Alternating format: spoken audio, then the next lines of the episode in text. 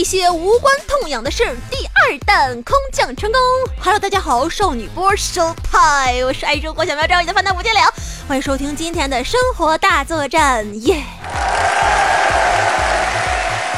莫名其妙的嗨了起来，嘿，六月，马上我的本科生涯就结束了，惊讶吗？我是如此的少女。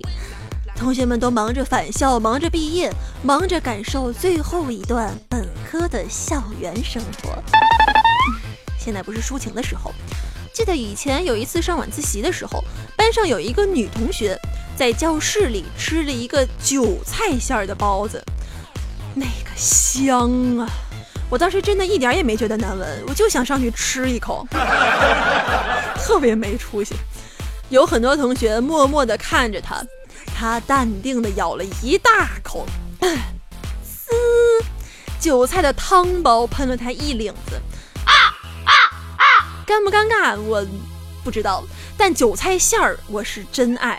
平时我父皇在家做韭菜肉馅儿的包子的时候，这个呃这个饺子馅儿的时候，我都会跟在旁边看着学着做，而且包的时候我也特别积极去配合着他包，特别好吃，特别香。但是平时我姥姥在家的时候就爱做韭菜鸡蛋的馅儿，就是素馅儿。我外婆就爱吃素的，每次一盘馅儿就叫我过去帮忙包，可是我就可不开心，因为这个素馅儿它不像肉的，可它能粘在一起。这个素馅儿是散的，你们明白吗？就是这个这个散的馅儿啊，你要是拿筷子弯这个馅儿放到皮儿里的话，弯一下儿，哎，弯的太少了，再弯一下，它还是会从这个筷子缝里掉下来。但你要用这个勺子去剜这个馅儿的话，你又掌握不好量，你剜一下剜多了，一下又剜少了，反正这个素馅儿特别难包，反正对于我来说特别难包。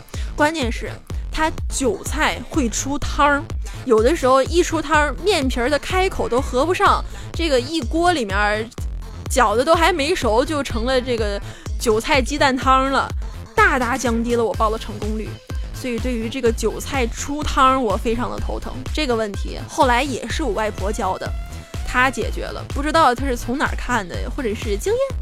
嗯，反正这个韭菜出汤的问题的解决办法，就是开始的时候韭菜摘好洗净，然后晾干上面的水分，然后再切。呃，就是干的这个韭菜切切成细末了之后，先倒上香油搅拌均匀，因为油能在这个韭菜的外面形成一层保护膜，所以再放盐之后等等的调料就不会出汤了。千万不能先放盐，盐特别能出汤。